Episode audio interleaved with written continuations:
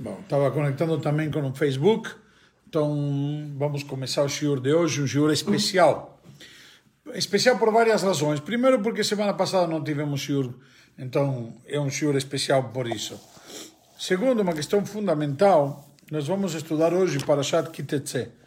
Parashat Kitetse é uma parashat que vamos tentar abranger de uma forma bem objetiva e tentar passar por, por todos que tem a Parashá para nos oferecer não é tão simples, pois uma das Parshiot, talvez com mais lições. Que quer dizer isto? Parashat Kitetse é a Parashá com mais mitzvot da Torá. Se nós vamos analisar, justamente é uma Parashá que tem mais de 10% das mitzvot de toda a Torá, mais de 70 mitzvot encontramos nesta Parashá. Então, obviamente que isso daqui é uma, uma paraxá bastante rica pelo conteúdo que podemos encontrar nela. Se a gente for debater, analisar cada uma das mitzvot que se encontram na paraxá, já de por si temos uma, um bastante conteúdo. A paraxá, na verdade, nos come, começa nos contando sobre a, a questão de, da mitzvah de sair para uma, para uma guerra, e como tratar os prisioneiros de guerra, principalmente as prisioneiras, nos traz aqui. E a Parashá analisa justamente várias eh, questões importantes neste assunto. Eh, primeiro que nada, a Torá nos diz, começa nos contando quando vamos sair para a guerra contra nosso inimigo e Hashem vai nos como como filho primogênito ele teve algum problema pode acontecer. O que, que, significa? Os pais são inexperientes. Imagina um casal que tem, sei lá, seis filhos. Não muito, seis filhos. Então, quando chega o terceiro ou quarto filho, já os pais estão escaldados. Já estão craques para trocar fralda, já estão craques para dar mamadeira, já estão craques para inclusive dar uma educação que não se deixa manipular pela criança. O que significa? Muitas vezes a criança começa a chorar e um choro que, para de alguma maneira apelar, mexer com os pais, etc. Vem aqui a criança diz: não, não, não tem problema, eu deixa comigo, eu me viro. E na prática não se vira. Então, nesse caso, a, a, a Torá nos, nos traz aqui, basicamente, que o primeiro filho é uma cobaia, de alguma maneira. Então, vamos compensar ele por tudo o que aconteceu, que os pais eram, como se diz, primeira viagem, inexperientes. Isso pode ser uma explicação. Uma outra explicação é uma recompensa. O filho, na verdade, que uma, uma perspectiva totalmente diferente, o filho primogênito tem uma recompensa porque não porque ele compensar o que ele perdeu por ser o primogênito e eventualmente os pais não tinham tanta experiência como nós outros e talvez ele sofreu ou apanhou mais eh, na prática das adversidades, mas uma questão real é que esse filho primogênito, quando ele eh, nasce, ele tem não, não é uma compensação, senão um prêmio esse dobro, essa, esse, essa herança em dobro é um prêmio que se dá a ele. Por quê?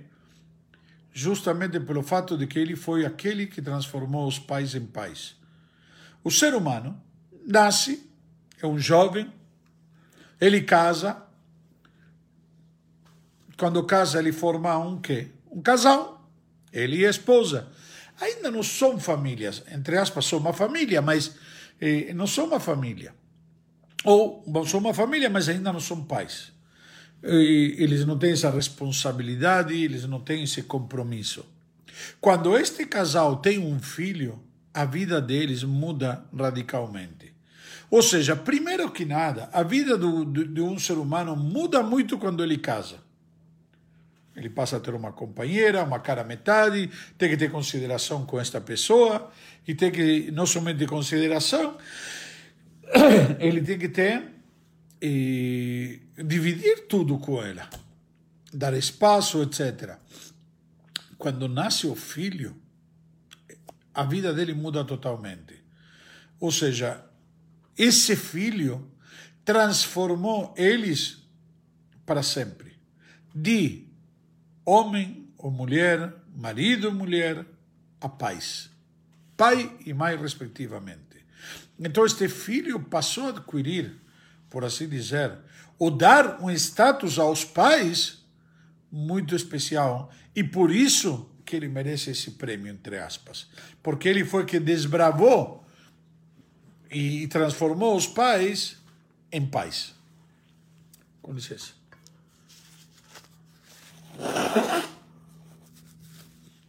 Agora bem, a Torá continua nos contando logo em seguida sobre o filho rebelde. O filho rebelde, o Ben Sorero Moré, aquele que não ouve os pais, como mesmo diz aqui a Torá. Quando eles vão, ele, eh, ele não ouve, diz o versículo 18, Eneno Shomea Bekol Aviv Bekol Imó, ele não ouve a voz de seu pai e a voz de sua mãe, e não somente que não ouve eles, os dois pais juntos têm que ter uma voz igual, ao ponto que nossos sábios no Talmud estabelecem que um jovem não se transformava, não adquiria esse, esse, essa denominação de filho rebelde, enquanto os pais não vêm e declaram no tribunal, Einenu Shomea Bekoleinu, como diz aqui na frente. Ele não ouve a nossa voz, ou seja, simplesmente eles têm que ter uma voz unida. Nossos sábios trazem no Talmud uma lição interessante aqui, para pais, que um pai e uma mãe quando vão falar com seus filhos, eles têm que falar a mesma língua. O que significa a mesma língua? Não adianta o pai falar uma coisa e a mãe falar outra. Não adianta o pai ser o bonzinho e a mãe, eventualmente, a mais rude ou ao contrário. Os dois têm que estar sintonizados, sincronizados, ao ponto que a Torá, nossos sábios trazem daqui um detalhe importante. A Torá utiliza a expressão aqui, Einenu Shomea Bekoleino, quando os pais vêm reclamar deste filho no tribunal, dizem: ele não ouve a nossa voz. Tradução literal: nossa voz. E não, eventualmente, o Talmud frisa aqui, diz nossa voz e não nossas vozes. O certo seria, e isso é aqui uma lição para pais muito importante, o certo expressão seria dizer: ele não ouve nossas vozes. Por que não ouve nossas vozes? A voz do pai e a voz da mãe. Mas quando a Torá nos conta aqui que este filho não ouve a nossa voz e não, nos, não nossas vozes, é porque a voz do pai e da mãe tem que ser a mesma. Não pode ser vozes diferentes. Não pode ser um diz faz isto e outro faz aquilo. Pai e mãe têm que estar com uma mesma mensagem, com uma mesma ideia. Se o pai colocou de castigo, entre aspas, a mãe tem que apoiar, tem que endossar. Não pode um dizer uma coisa e outro outra. Isso daqui, Deus nos livre, é muito prejudicial na educação de um jovem. Então, o primeiro requisito para um jovem é que ele tem que saber, que tem que receber dos pais justamente uma, uma mensagem clara e única de ambos os pais. Lamentavelmente, muitas vezes, no mundo que a gente vive hoje em dia, cada um tem sua forma de pensar. Principalmente, Deus nos livre, acontece inclusive quando os pais se separam. O pai fala uma coisa, a mãe fala outra. O pai quer um tipo de educação, a mãe quer outro tipo de educação. E formação e assim por diante, valores. E isso dá, é muito prejudicial na cabeça de, um, de uma criança, de um jovem, de um filho. Os pais devemos saber sempre que devemos ter uma opinião única, uniforme, de comum acordo com a nossa esposa, tanto pai quanto mãe. Isso aqui acho que um detalhe interessante, muito importante, que a nossa paraxá nos traz aqui em relação a este filho rebelde. Tem opiniões no Talmud que dizem que nunca existiu um filho rebelde, nas, nos termos, na definição, na característica que a Torá nos traz aqui. Contudo, independentemente disso, nós devemos levar isto muito em consideração, pois é uma situação bem provável que possa vir a acontecer, eh, ou, no mínimo, contudo, as lições para nós são claras.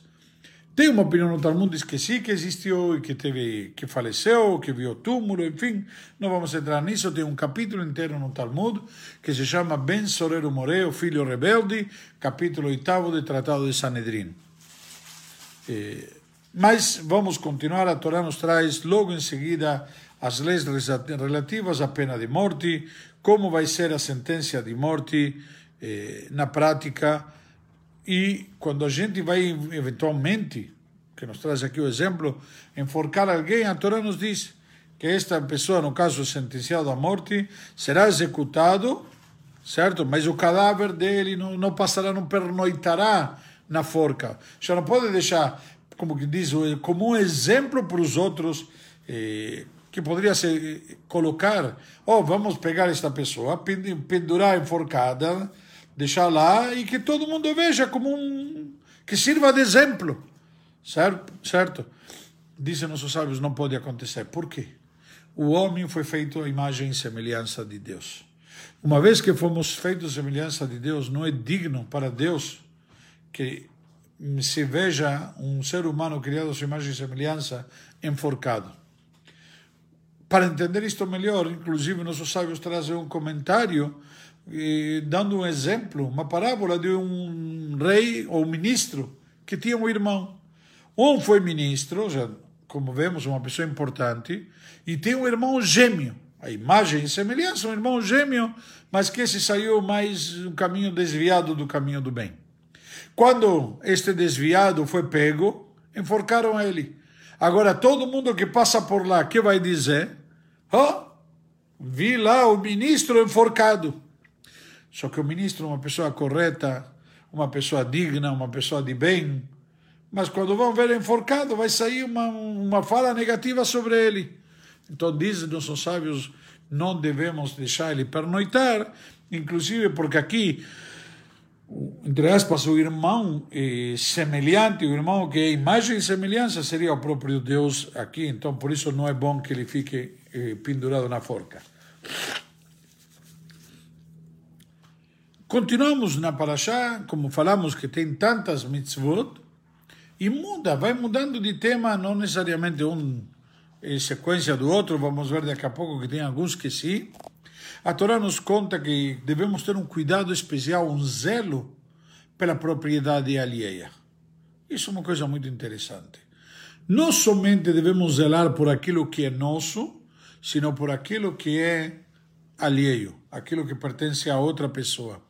Por exemplo, como nos diz aqui, não vamos, não pode ver o burro, ou no caso aqui o, o como chama, o, o boi, o touro de teu amigo, ou sequer um animal do rebanho dele, e fazer de conta que a gente não viu nada. Simplesmente a gente tem que devolver, ou se vamos ver o burro dele, ou a roupa dele, ou seja, qualquer objeto perdido. Se a gente encontrou um objeto, tem uma mitzvah de devolver, restituir a seu dono. Temos também uma, uma mitzvah, no versículo 4, capítulo 22, não, vai ver, não verás o, o burro de teu amigo, se refere, o teu amigo tem um burro, não que teu amigo é um burro, certo? Pode ser, mas... Então, ou o touro dele que está simplesmente eh, caído no caminho justamente por causa de uma carga muito pesada, então você deve arrumar, ajudar, arrumar a carga, etc você tem a obrigação de ajudá-lo a carregar. Uma coisa interessante, a Torá te obriga. Ou seja, você não pode dar, como a gente diria, uma de João sem braço, de Miguel, olhar pela janela, não sei, sabe como quando sobe no ônibus e vê que está subindo uma. A pessoa está sentada no ônibus, ele olha pela janela e vê que está subindo uma mulher grávida, então ele faz de dormido, sabe? Aí não, não tem que ceder o lugar, Deus nos livre. A Torá te, te proíbe isso. Deus sabe o que você está fazendo, Deus sabe se você viu ou não viu. Às vezes acontece que você de fato está dormindo ou que você não viu. Pode acontecer. Também a Torá nos proíbe um homem e uma mulher usarem roupas eh, do, do sexo contrário, com intuitos, obviamente, de se misturar. Eh, aqui entra uma série de proibições, inclusive do homem, por exemplo, adquirir pela, pela Torá proibido o homem querer se aparecer, se parecer com mulher. Então, eu não vou entrar agora no detalhe do, do hoje em dia eh, transgênero, etc. Mas na prática a Torá nos proíbe que um homem pode se usar essas práticas, por exemplo, se depilar ou coisas semelhantes, para parecer que nem mulher. Então, isso deve ter, devemos manter justamente cada um do jeito que ele foi criado. Logo, logo em seguida, a Torá nos traz a mitzvah do eh, Shiluach Haken. Shiluach Haken é a mitzvah de mandar embora o filhote, eh, mandar embora a mãe, pegar o filhote ou os ovos, ou essa que é chamada de a, a mitzvah fácil, como dizem nossos sábios, fácil, porque não requer preparo. Outras explicações dizem que é uma mitzvah fácil porque não tem custo. Outras opiniões dizem que é uma mitzvah que não somente não requer preparo, o único jeito de cumprir a mitzvah é se aconteceu. Como se aprende no início do versículo 6, Se acontecer e aparecer na tua frente um ninho de um pássaro, ou seja, se este ninho apareceu aí, você não provocou, você não foi procurar, não estava na tua casa, você não preparou o ninho, você não fez nada para isso acontecer. Ou seja, aconteceu. Simplesmente. Então, no caso, é que nem quando a gente fala da mitzvah de restituir um objeto a seu dono. O dono perdeu um objeto e você está passando por lá e viu lá, opa, então você viu uma carteira. Então o que você faz? Abre a carteira, procura se tem algum documento, alguma coisa para identificar o dono e devolver ou eventualmente de alguma outra forma. Então, na prática, a Torá nos traz aqui eh, a, a lição a todos e cada um de nós de, de, de restituir um objeto. Então, qual a diferença de restituir um objeto, que é algo que também acontece sem intenção com a mitzvah do Shiluah Haken, que para mandar embora a mãe e pegar os filhotes, como a mitzvah estabelece, eu não preciso fazer nada, não preciso nenhum esforço. Às vezes, para restituir um objeto a seu dono, eu preciso ir atrás dele, eu preciso procurar ele e ver onde ele está. Tem um, tem um, tem um certo, eh, não diria transtorno, mas um envolvimento, um compromisso, uma dedicação para o cumprimento desta mitzvah, que seria ir atrás do dono, ou mínimo que seja anunciar: Ô oh, pessoal, encontrei aqui, quem quiser me procura depois, eu vou dar, vou devolver. Ok? Então, essa mitzvah é uma mitzvah tão simples e tão difícil de cumprir. E, inclusive, essa mitzvah tem uma, a Torá nos traz a recompensa. É uma coisa interessante. Na Torá, na Torá não encontramos recompensa pelo cumprimento das mitzvot em geral. A Torá aqui nos diz, você vai mandar embora, versículo 7, Shalech teshalach et haevet avanim você enviará embora, mandará, afastará a mãe, e os filhotes pegarás para você, leman itablach verachtayamim. Que por mérito disto, Deus vai te beneficiar e prolongarás tua vida. Surge aqui uma pergunta: como pode ser? Uma mitzvah tão simples, Deus nos dá recompensa. Nas outras mitzvot, tefilim, não tem recompensa. A mitzvah de honrar os pais, está trazido recompensa, sim, e também longevidade. Mas por que esta mitzvah tão simples Deus nos deu recompensa? Há uma explicação muito bonita que nos diz simplesmente: Deus pegou a mitzvah mais fácil, que como chamamos antes, explicamos, é uma mitzvah fácil. Então, uma mitzvah muito fácil, a Torá nos garante: Leman itablach, por causa disto Deus te beneficiará. Be'arachtayamim, e prolongará seus dias. Então, na prática, esta recompensa que vem por uma mitzvah que não requer esforço, não custa dinheiro nem nada, que chamamos de fácil. Então, imagina você a recompensa que nos espera pelo cumprimento das mitzvot talvez mais difíceis, mais complicadas, as mitzvot mais eh, que requerem mais esforço da nossa parte. Então, todos e cada um de nós devemos aproveitar e eh, refletir um pouquinho sobre isto. Se numa mitzvah tão fácil temos a Torá claramente a recompensa, nas outras é, é algo óbvio. E logo depois a Torá nos conta mitzvah muito interessante. Quando você construir uma casa, você deve fazer um parapeito nela. E esta mitzvah, na prática aqui, primeiro que nada, eu gostaria de esclarecer, a Torá nos traz mitzvot, que se você vai fazer, como diz o Pirkei Avot, mitzvah goreret mitzvah. Uma mitzvah, ela carrega uma outra mitzvah, como se fosse um trenzinho, o trem da mitzvah. O que, que significa o trem da mitzvah?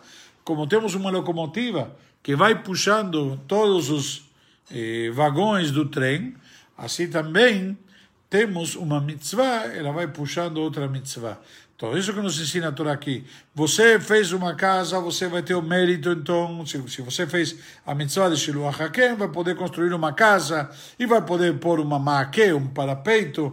E se você colocou um parapeito, aí você vai ter um campo onde vai, você vai poder cumprir com a mitzvah de não misturar as, eh, combinar, as diversas eh, espécies.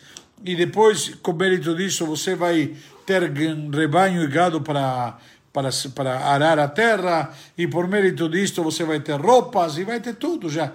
Cada mitzvah vai te provinciando que você tenha uma outra mitzvah a mais, como vamos ver daqui a pouco na sequência. Então, simplesmente, uma mitzvah te leva para outra mitzvah. Contudo, eu queria explicar esta mitzvah de fazer um parapeito no telhado, como traz aqui a Torá, quando você construir uma casa, farás um parapeito para ninguém cair dela. Essa é uma mitzvah muito atual, muito importante. Eu gostaria de dedicar um instante nesta mitzvah. Conversando com alguém hoje de manhã, ele estava me dizendo que hoje em dia muitas pessoas pensam que essa mitzvah não existe, uma mitzvah hoje em dia não é atual, nós não construímos prédios, não construímos casas, a maioria de nós. Mas essa é uma mitzvah que sim devemos levar em consideração e é muito atual. Pessoal, colocar rede nas nossas janelas. Todos, a maioria de nós, moramos no mínimo num primeiro andar para cima. Ou seja, já tem alguém que pode cair. Alguém poderia cair e Deus nos livre se machucar. Alguém poderia eventualmente fazer algo, ter uma, um, um acidente nós devemos ter o cuidado para evitar que isso aconteça. Todos e cada um de nós. Nós devemos ter um cuidado muito especial para evitar que aconteçam as tragédias que acontecem. Isso pode ser na cerca de uma piscina, pode ser na janela de casa, colocando uma rede, ou pode ser no telhado de, um, de uma casa mesmo numa casa de fazenda, de sítio, colocar uma cercada em volta da piscina, esse parapeito onde alguém pode cair, pode cair de uma janela, ou pode cair, ou seja, dos, não precisa ser trigésimo andar, pode ser segundo andar. E alguém que cai do segundo andar pode ser machucado, Deus nos livre bastante, ou pior. E Deus nos livre também, alguém pode cair numa piscina num buraco. Como a gente vê muitas vezes, tem o pessoal trabalhando na rua e coloca em volta dos bueiros, coloca aquela proteção para ninguém cair. Então, na prática, isso, é nisso que se trata essa mitzvah. Não é uma mitzvah exclusivamente de, no telhado que devemos colocar o parapeito. Hoje em dia, nas situações que a gente vive, nas nossas sacadas, nas nossas janelas, colocar rede mesmo que a janela fica a mais de um metro de altura, ninguém consegue chegar. Deus nos livre, crianças conseguiram empurrar cadeiras até as janelas, conseguiram chegar no lugar mais alto. Ou Deus nos livre, aqui pode cair do colo de outra pessoa. Por isso que devemos colocar uma, um parapeito, colocar uma proteção para evitar qualquer tipo de acidente. Deus nos livre e, lamentavelmente já ouvimos muitas histórias e isso acontece lamentavelmente com frequência, muitas vezes em lugares onde as pessoas imaginam, ah, de férias por uma semana, estou indo por 15 dias, uma casa alugada. Pessoal, vamos ter o cuidado para cercar as piscinas. Eu peço, pelo amor de Deus, levem isto em consideração. Esta mitzvah da Torá é real e não somente nas piscinas. Hoje em dia, o pessoal mora em prédios que têm uma área comum, eh, complexo, que são às vezes duas, três torres com uma piscina em comum, e não necessariamente a piscina está cercada. É uma área afastada, tem degraus. A gente tem que levar isso em consideração. É uma mitzvah que vai eh, que lamentavelmente é muito necessária e vale a pena todos nós levar muito em consideração. Logo depois a Torá nos traz a proibição de misturas de sementes na plantação ou de animais na, eh, no arado, porque a força de um touro é muito maior do que a força de um burro. E o burro, na verdade, contudo, ele vê o touro comendo, que o touro é ruminante. E aí fica preocupado, puxa, o touro come muito mais do que eu. Imagina, e o meu esforço é maior. E assim por diante. A gente então não pode eventualmente misturar as espécies, devemos saber manter as espécies por separado, da mesma maneira como a Torá nos proíbe também misturar lá e linho ou e, nas plantações fazer o que se chama uma, um produto, eh, mesclar com, com outro produto também. Por exemplo, o enxerto numa planta também deve ser proibido, ao ponto que a lei estabelece que numa plantação a gente deve deixar num determinado, se vamos plantar um determinado produto, deixar uma distância, depende do produto qual que seja, para que as raízes também não se misturem embaixo da terra. Ok? E, então a Torá também nos dá a mitzvah de tzitzit, quando que a mitzvah de tzitzit é um detalhe importante, muitas pessoas confundem. A Torá diz que quando você tiver uma roupa de quatro pontas, que você vai vestir, deve colocar tzitzit nela. Ou seja, na prática, o talit. Hoje em dia, nós não temos roupas de quatro pontas. Uma roupa de quatro pontas pode ser um poncho, sabe, aquele que se utiliza agora nesses dias de frio, no inverno, para se cobrir. Tem quatro pontas, a gente veste ele por eh, um buraco de, e colocamos a cabeça dentro dele e nos vestimos, nos cobrimos com ele para se agasalhar. Isso daqui pode ser uma roupa de quatro pontas, mas eu posso, quando compro ele, eventualmente eh, arredondar uma das pontas de forma tal que não tenha ponta, e aí, eventualmente, não terá quatro pontas. E a Torá estabelece que se você vai vestir uma roupa de quatro pontas, deve colocar tzitzit nela. Um exemplo prático é o talit que os homens usamos. Então, o que fazemos? Nós vestimos uma roupa especial de quatro pontas, que usamos para rezar, etc., para poder cumprir com essa mitzvah.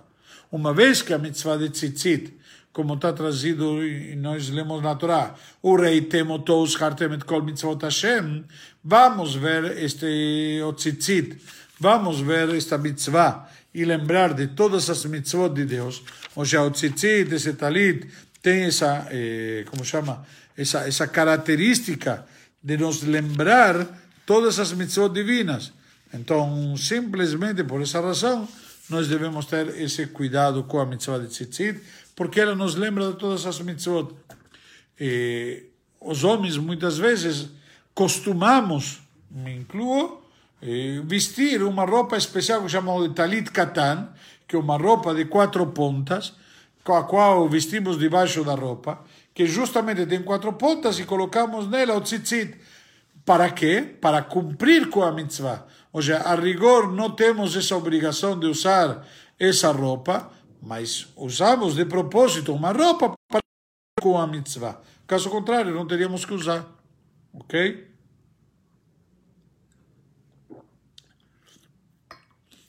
Vamos lá. Da mesma maneira, a Torá nos, eh, nos traz a mitzvah. Estou tentando passar por alguma das mitzvot que temos na Parashá, como falamos, temos várias mitzvot. O homem que eh, difama a sua esposa, certo?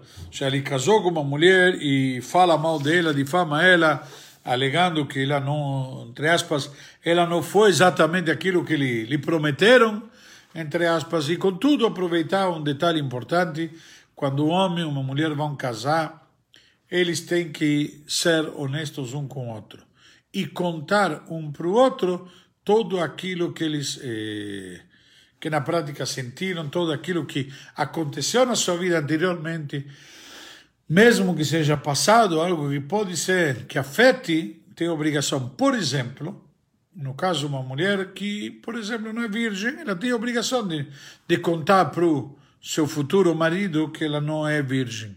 Que é disso que se trata aqui, entre aspas, ele viu que ela não é virgem, então ele vem reclamando dela, e se de fato é mentira, a Torá nos diz o que, que aconteceu, que ele difamou, Deus nos livre, e se a acusação é verdadeira, também a Torá nos conta o que, que vai acontecer, eh, como vemos aqui claramente na continuação deste capítulo 22.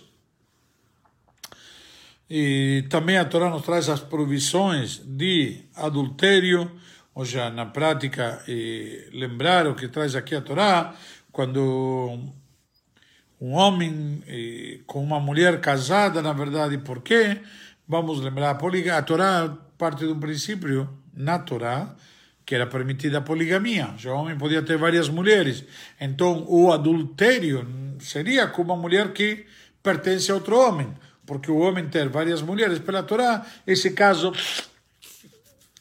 seria permitido, obviamente, desde que eh, casado, como Deus manda, e assumindo, e não, Deus me livre, relações de promiscuidade e demais.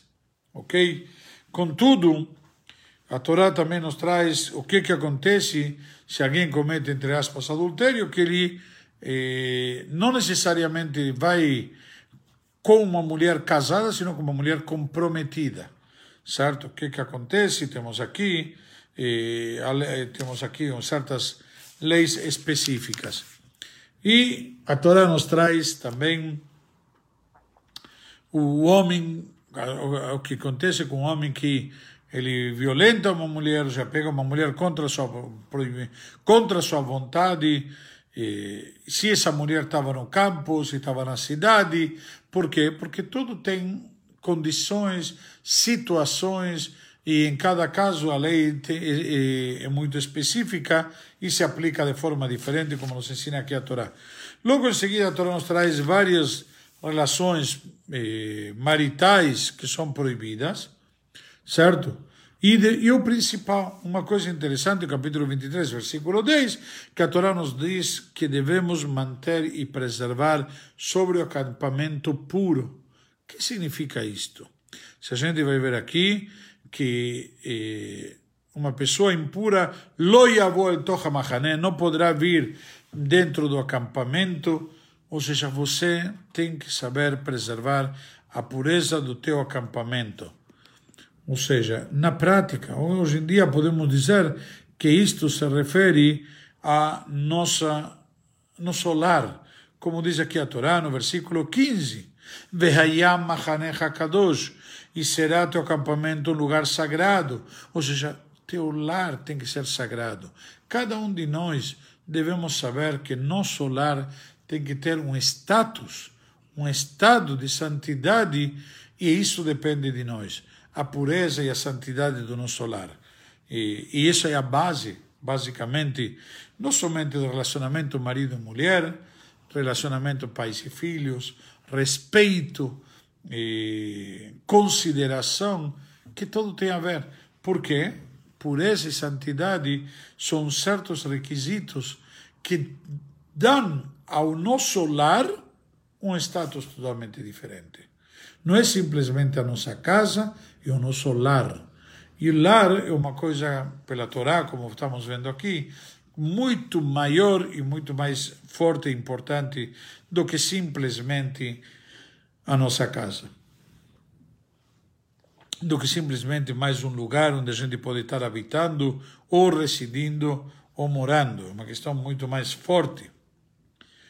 Contudo, a Torá nos diz que eh, uma mitzvah importantíssima nos dias de hoje, lotashich leachija, não pode cobrar juros, principalmente nos dias de hoje. O que, que significa não pode cobrar juros? Nós temos uma obrigação, quando alguém está necessitado, de ajudá-lo, de estender a mão e não se aproveitar dele. Todo o princípio que a Torá nos diz aqui, pode vir aqui, nos diz, lotashich leachija, não morderás o teu irmão. Se ele é teu irmão, como você vai. Na prática, por que morder? Porque você está arrancando um pedaço a mais. Eu te dei 100. Se você me devolve 100 e mais alguma coisa, é como se estivesse mordendo de você algo. Como se estivesse arrancando um pedaço de você. Isso a mais. Diz a Torá: se ele é teu irmão, e é lógico, diz a nosso sábio, se ele é teu irmão, como a Torá chama aqui, e ele está necessitado, você tem que ajudá-lo. Você tem a obrigação de estender tua mão e não de tirar vantagem, tirar proveito, usufruir de alguma maneira desta relação. Toda obrigação que você tem aqui é simplesmente eh, solidariedade e ajuda. E não uma operação comercial onde vou ganhar para ajudar. A Torá me diz, se ele está necessitado, ajuda ele. E mais ainda, na continuação, quando no versículo 21 me diz, Lanohrita Shir, para o para o, como chama, aquele que não é do teu povo, o estranho, você deve cobrar juros, e simplesmente. A Torá nos diz logo depois, o leachicha lotashich, e até o irmão não morderás, leman yevarechecha Hashem eloquecha, bechol mishlach yadecha, e Hashem, porque pois Deus te abençoará em tudo que você empreender. Quando você realmente for sincero, for honesto, for prestativo, for solidário de verdade, e não com o intuito de um ganho, de um lucro. Simplesmente para estender tua mão ao próximo, o bom Deus te recompensará por isso. O bom Deus vai te abençoar em tudo que você empreender, como nós vemos aqui. Contudo, logo em seguida a Torá, e vou, vou ir parando por aqui, que já estamos perto do final, temos algumas leis logo para tocar mais, mas temos aqui, eu queria falar, as leis de promessas.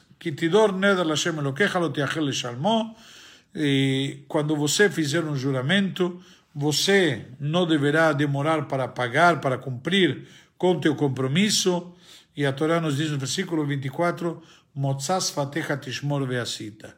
O que sair da tua boca, você cuidará e farás.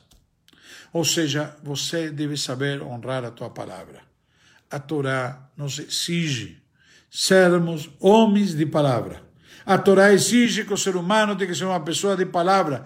Você falou, como você diz, falou e disse e fez. Não é só falou e disse. Falou, disse e fez. Então você, cada um de nós, devemos saber honrar e cumprir com aquilo que nós dizemos. Mais ainda, eu gostaria aqui aproveitar nós estamos já no mês de Elul, onde no mês de Elul cada um de nós nos preparamos para Rosh Hashanah, o julgamento, etc. Nesse período, devemos aproveitar e lembrar que nós, na véspera de Rosh Hashanah, todo ano temos o ritual das sinagogas de fazermos o que chama Atarat Nedarim, absolvição das promessas, dos compromissos. Se no ano que se passou fizemos alguma promessa, algum compromisso e não pudimos cumprir, honrar devidamente, por alguma razão, ou porque esquecemos, ou porque estivemos impossibilitados, pelo menos que essa promessa, que esse compromisso não se torne para nós uma pendência que temos. Ou seja, falamos, comprometimos, assumimos e não fizemos. Por isso que fazemos as promessas, a absolvição das promessas. Por essa razão que sempre costumamos dizer, dentro do possível, Blineder, um compromisso para que não seja justamente uma, um, uma obrigação que fica sobre nós para podermos, eh, cada um de nós, cumprir. Contudo, a Torá nos traz aqui eh, o conceito de divórcio, certo? E, e, a Torá nos diz que uma pessoa deve fazer, Vekatav lá, Sefer Kritut, escreverá para a mulher um livro de o que nós chamamos de divórcio, que se chama de get, um ata de divórcio. Essa ata de divórcio que o homem deve dar para a mulher, nós em hebraico chamamos de get, que vem justamente eh, desmanchar esse relacionamento marido-mulher. É muito importante, uma mitzvah que a Torá nos traz e é muito rigorosa, deve ser feito. Não é simplesmente eh, desmanchar simplesmente um casamento. Não é que a gente se juntou e agora cada um separa. A palavra separação é em português. Por quê? Para o judaísmo, quem faz, quem celebra o casamento, na verdade, não é o rabino, não é o Hazan, é Deus. O rabino faz a brachá, mas quem celebra o casamento é Deus. E ele diz: na hora de que eu juntei, fiz uma fusão entre estas duas pessoas, marido e mulher, então ele diz: o jeito de desfazer a fusão é também de uma forma especial, que é, no caso, o get, e é muito importante que seja feito. Muitas vezes as pessoas dizem: Ah, magia, já não quero saber mais nada, eu não quero mais contato. Mas existe um vínculo espiritual. E se você não quer, então para que continuar vinculado onde você não quer? Melhor desmanchar de vez, cada um poder ir para seu lado, cada um seguir o seu caminho e, se Deus quiser, com saúde, paz, bênçãos, alegrias para todos. Eu queria voltar no primeiro versículo da Parashá, que tetzela milhamalo e veja, quando saíres para a guerra contra teu inimigo, eu deixei justamente para o final. A Torá nos traz aqui a pergunta, nos diz, quando você sair na guerra contra teu inimigo, e Deus te dará ele na tua mão, certo? Então, isso basicamente que nos ensina aqui o versículo, e você vai tomar prisioneiros, etc. Pergunta a nossos sábios, por que, que a Torá te garante quando sair na guerra contra teus inimigos e Deus vai te dar na tua mão? Na prática, já teve um outro versículo, que quando vier uma guerra sobre você na tua terra, sobre o inimigo que está oprimindo você, então, porque lá diz a Torá, você tem que lutar e tem que sair para frente, a Torá não me garante nada. E aqui me diz que sim. Então, primeiro que nada, devemos entender que é uma questão lógica. Lá o inimigo veio na guerra contra você, ele te pegou de surpresa, você não estava esperando aqui, você que toma iniciativa. Quando você toma iniciativa, então você já está garantido que você vai ter mais chance de dar certo.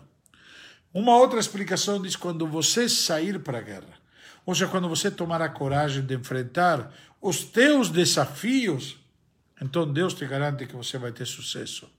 E a guerra aqui contra o teu inimigo, se pode dizer que não somente é a guerra contra o teu inimigo físico, sino teu inimigo espiritual. Por quê? A Torá não está falando aqui no plural. Kitetzula milchama aloivechem. Quando saírem para a guerra contra vossos inimigos. Quando você, quando saíres, te singular, na guerra contra teu inimigo. É teu, não é vosso inimigo. Então, essa singular plural, esse, essa diferença aqui, diz os nossos sábios, nos está mostrando a Torá que é o teu inimigo individual. Há uma regra que diz o meu Yetzerará, o meu instinto do mal, o meu diabinho que eu tenho, ou que cada um de nós temos, a intenção dele qual é? Atrapalhar a nós mesmos. O meu diabinho não tem nenhum interesse de atrapalhar a outro. Ele não ganha nada com isso, ele não tem nenhuma finalidade com isso, não tem nada a ver com isso.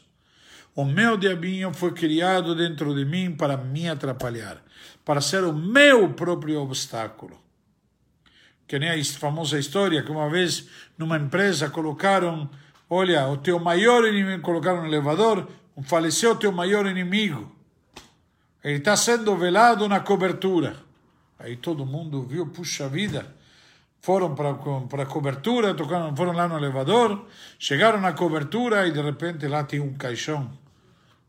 Aí eles vão próximo do caixão a ver de quem é, e o caixão obviamente está fechado, mas tinha uma janelinha. Todo mundo foi ver na janelinha ver quem é aquele famoso inimigo. Quando eles viram pela janelinha, lá de lá tinha um espelho, nos mostrando que o teu maior inimigo é você mesmo. Então, na prática, cada um tem o seu inimigo dentro de si. O seu Yetzerará, o seu instinto que te diz você não vai poder, você não vai conseguir, aquele instinto que te está te colocando obstáculos no caminho, que ele quer te dissuadir de fazer o bem, que quer te induzir a eventualmente a não conseguir, porque ele foi criado para te atrapalhar, é o objetivo dele. Mas na prática, como está escrito, meu Ibaite Hakmeini, dos meus inimigos me torne mais sábio, ou seja, da prática também me torne mais forte, me torne mais capaz, sabendo o que, que ele está querendo fazer de mal para mim, eu consigo sobrepor sobre ele, consigo vencê-lo. Isso basicamente quando falamos de, do singular do versículo, de forma singular, de forma individual, como é o Yetzerará para todos e cada um de nós. Por último, tem uma lição muito bonita que nossos sábios trazem, por que está trazido em singular, e a Torá promete uma vitória, porque a verdadeira vitória você vai conseguir quando nós estivermos unidos como se fôssemos um, em singular. O que a Torá está nos ensinando aqui na prática, que quando você sair na guerra contra o teu inimigo, ou seja, quando o povo sair para uma guerra, mesmo que seja uma situação de alto perigo, uma situação muito difícil, mas sairmos todos unidos, quando estivermos todos como um só verdadeiramente, isso daqui é a fórmula, é o segredo para a gente vencer. Como a Torá nos garante, Deus vai te entregar ele na tua mão? Por quê? Que mérito grande temos que estamos unidos como um só. Quando a gente souber e a gente estar consciente de que cada um de nosso povo, cada um de nós, somos de fato um só. E não somos um só montado onde cada um se separa, cada um está encaixado com o outro. Quando realmente funcionamos como um só, então nesse momento Deus pode dizer: se vocês vão estar unidos totalmente como um só, então isso vai garantir que Hashem vai te entregar ele na tua mão e vamos poder vencer com certeza, como a Torá nos promete aqui. Aproveitar alguma pergunta para encerrar, antes de encerrar o shiur, alguma dúvida?